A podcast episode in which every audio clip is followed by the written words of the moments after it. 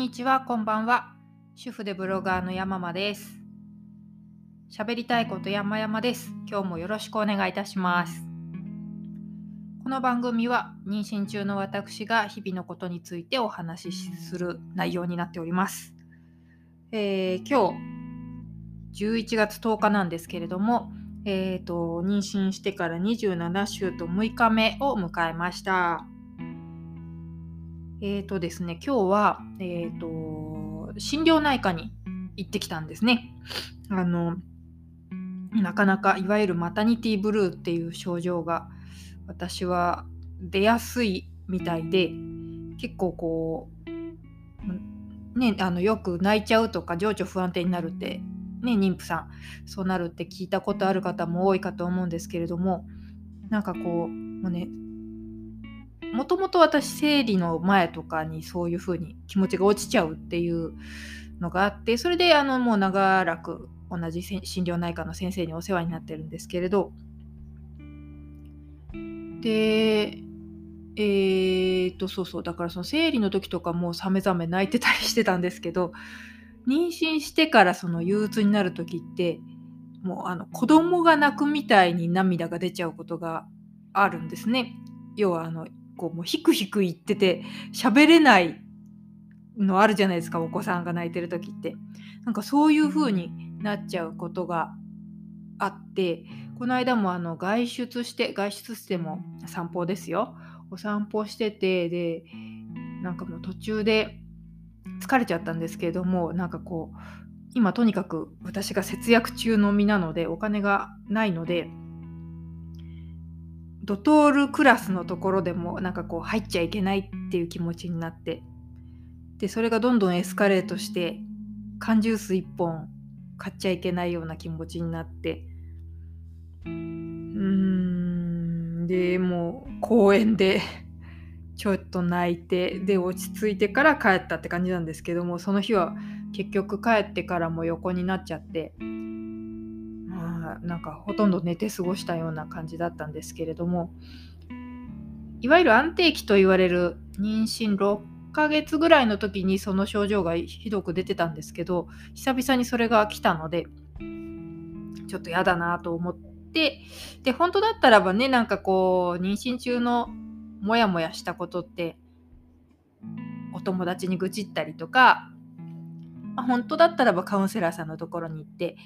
思う存分話すとかってできたらいいんですけど、まあね、本当に私はあのうんクソ人間なんでねお友達がまあまずいませんっていうのとなんだろうあのいやいるっちゃいますよ。いますけどいわゆる友達はいますけれどもなんだろう本当に腹割って話せるお友達ってていうのはちょっといなくて。なんだろうな,、まな私多分だからその分ブログで思ったことをすごく書くんだと思うんですけどね。多分お友達に思う存分話せてたらフラストレーションたまらないので、まあ、そんなこと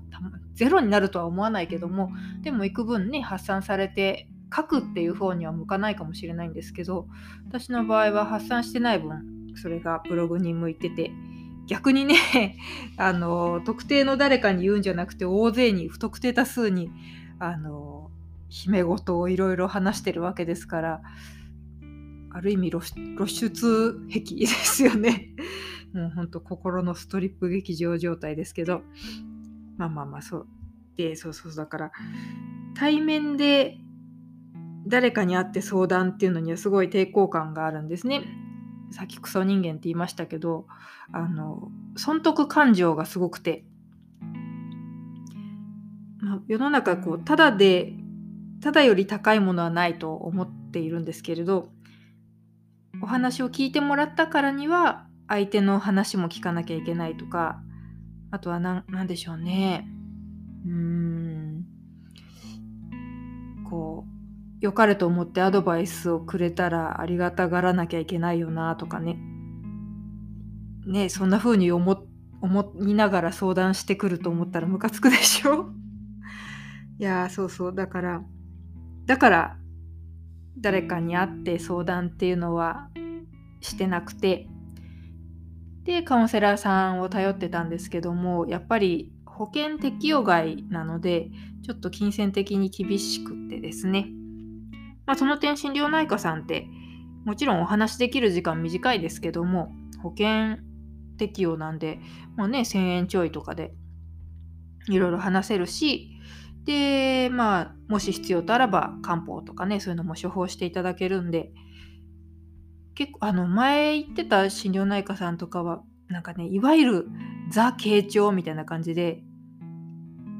あはいはいオウム返しテクニックですか? 」みたいにこっちがなんかあの嫌味を言いたくなるような感じだったんですけど今お世話になってる方はすごくフランクななんだろうなご自身で思われてることとか体験談とかもちょっとこう交えながらよた話っぽくいろいろお話できるんですごくあのいいありがたいなと思って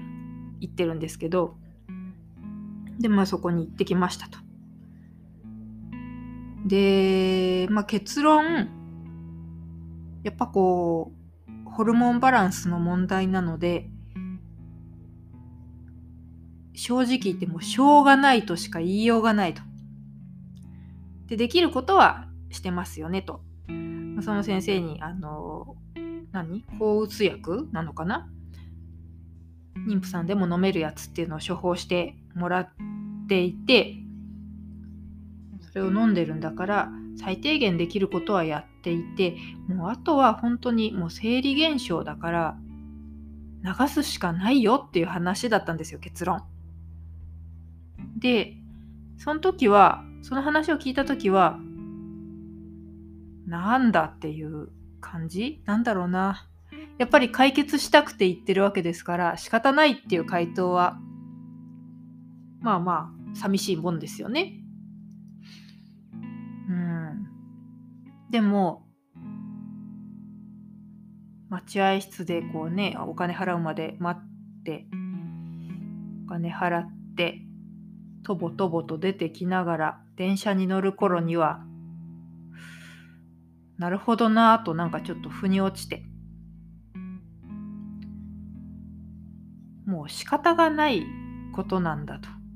あがいてもどうしようもない。だってなんか例えで出すのはあれですけどもおトイレ行きたいっていう気持ちを気合で乗り越えるって厳しいですもんね。もちろんギリギリまで粘るっていうのは大人はできると思いますよ。そのあの暴行とかに異常がなければ。だけどやっぱもうこれで限界ってとこあるじゃないですか。なんかそういうもんなのかなとこの悲しい気持ちになっちゃうのとかもね。で私がその嫌だったのは月経前のその PMS っていう不快症状も同様なんですけども結局なんだろうなこ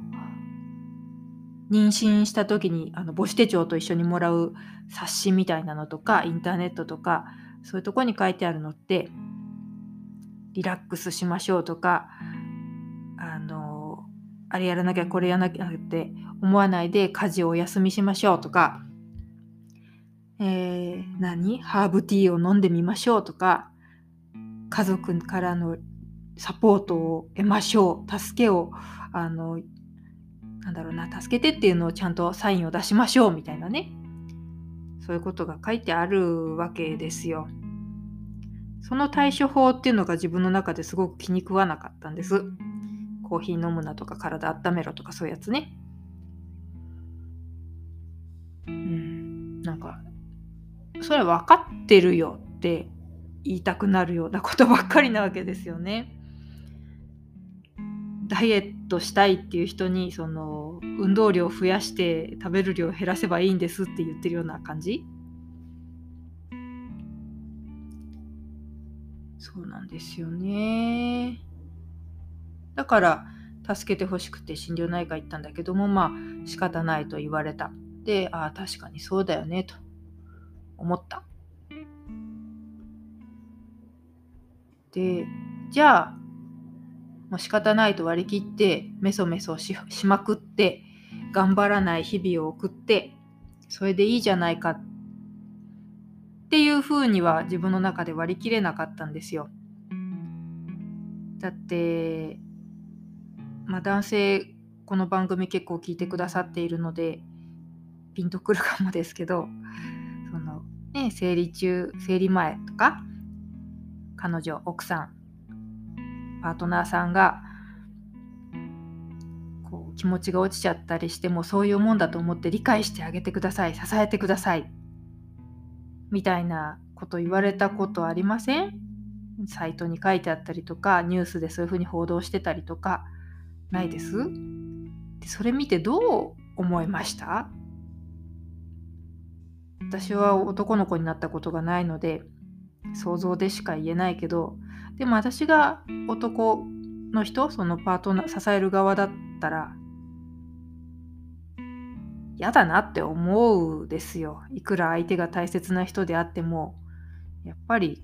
ね公園で途中でワーンって泣かれたらめんどくさいじゃないですか。あとはそのね職場の理解をとかってよく言うけど結局とばっちりこっち来るじゃんとかって私は思っちゃいます正直言って。早く帰られたらその分誰がやるの？え私？え給料増えないのに？ええみたいになっちゃう正直言って。損得感情マンなんで。そうだからもうそういうものだと単に割り切るっていうのはちょっとこうわがままが過ぎるように思ったんですね。でももう飲める薬は飲んでしまってるしこれ以上薬を増やすっていう方向では解決できなそうだと。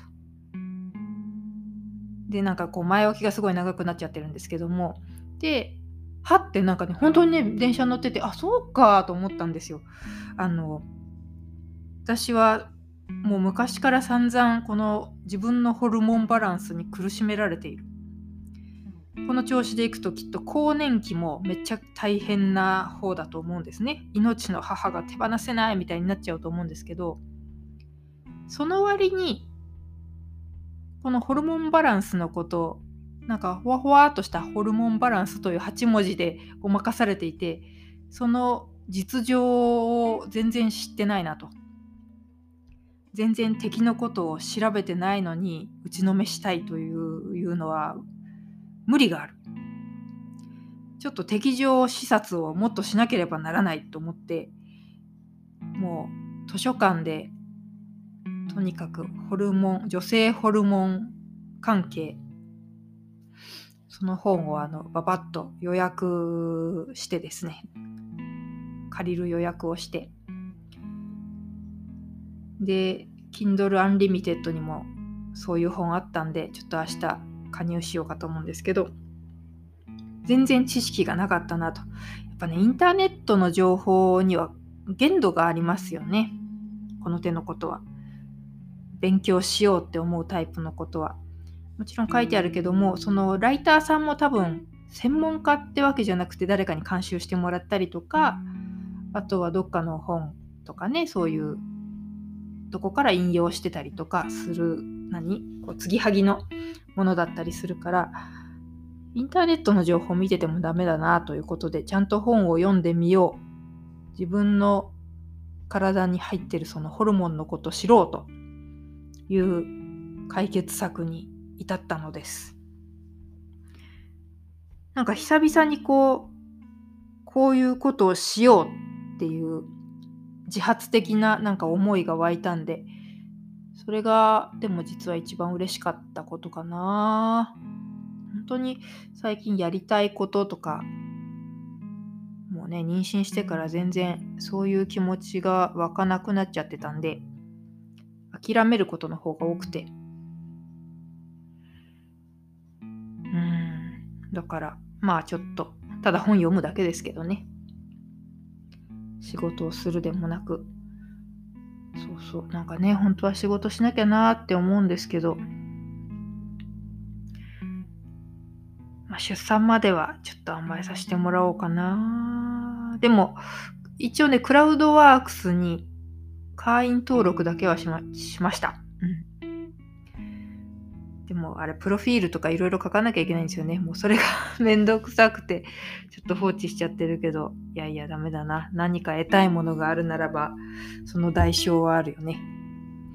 そんな、何かしようと思ったら、やっぱりその分、痛みがある。我慢することがある。ともかくあの本が届いたら届いたっていうか借りられるようになったらあの頑張って読みたいと思います。でまあなんか興味ついでに調べてみたらやっぱりねこう女性ホルモンなんだっけな女性ホルモンバランス協会みたいなのがあってやっぱ資格出してましたよ。丸 R をつけてですね商標登録お金くださいねっていうのがもうひしひし伝わってきますけど、えですか？その女性ホルモン女性のホルモンだけじゃないか。そのホルモンバランスについての専門家を育成しますという協会ですね。試しに見てみたらえっ、ー、と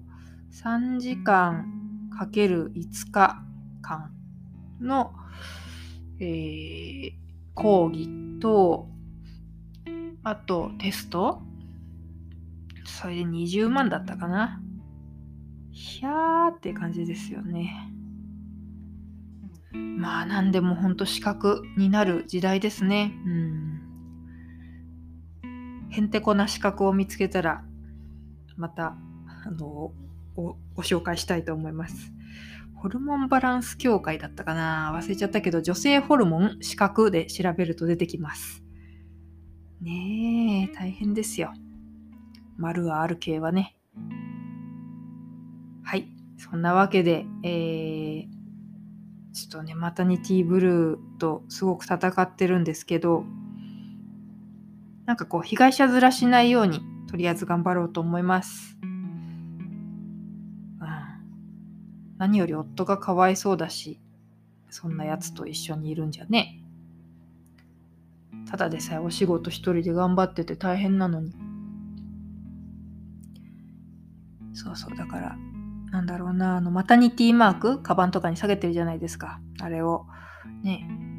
このもんどころが目に入らぬかと言わんばかりに過ごすのはやめたいと思います。まあそうしないようにしてますけど。うん、電車乗る時とか一応気使うんですよ。明らかに混んでるなっていう時は、あの、マタニティマークは乗る前に隠しますからね。別に譲ってもらわなくて全然結構ですと。はい。あ変な終わり方になっちゃいますけど、そんな感じでございます。えー、妊娠中、そのマタニティブルーな人をサポートした経験のある方など、なんかね、体験談とかあったらぜひお聞かせください。この番組に対するご意見ご感想いただける場合は Twitter でお寄せいただけるとありがたいです。その際はハッシュタグ喋りたいこと山々これをつけて投稿いただければと思います。喋るは漢字ですね。もしくはこの番組の小ノートに書かれている質問箱から匿名でお寄せいただければと思います。それからブログ言いたいこと山々ですの方もぜひよろしくお願いいたします。えー、更新頻度上げていきたいと思いますので応援していただけたら幸いです。では今日はこんなところで終わりたいと思います。ここまでお聴きくださった皆様どうもありがとうございました。それでは失礼いたします。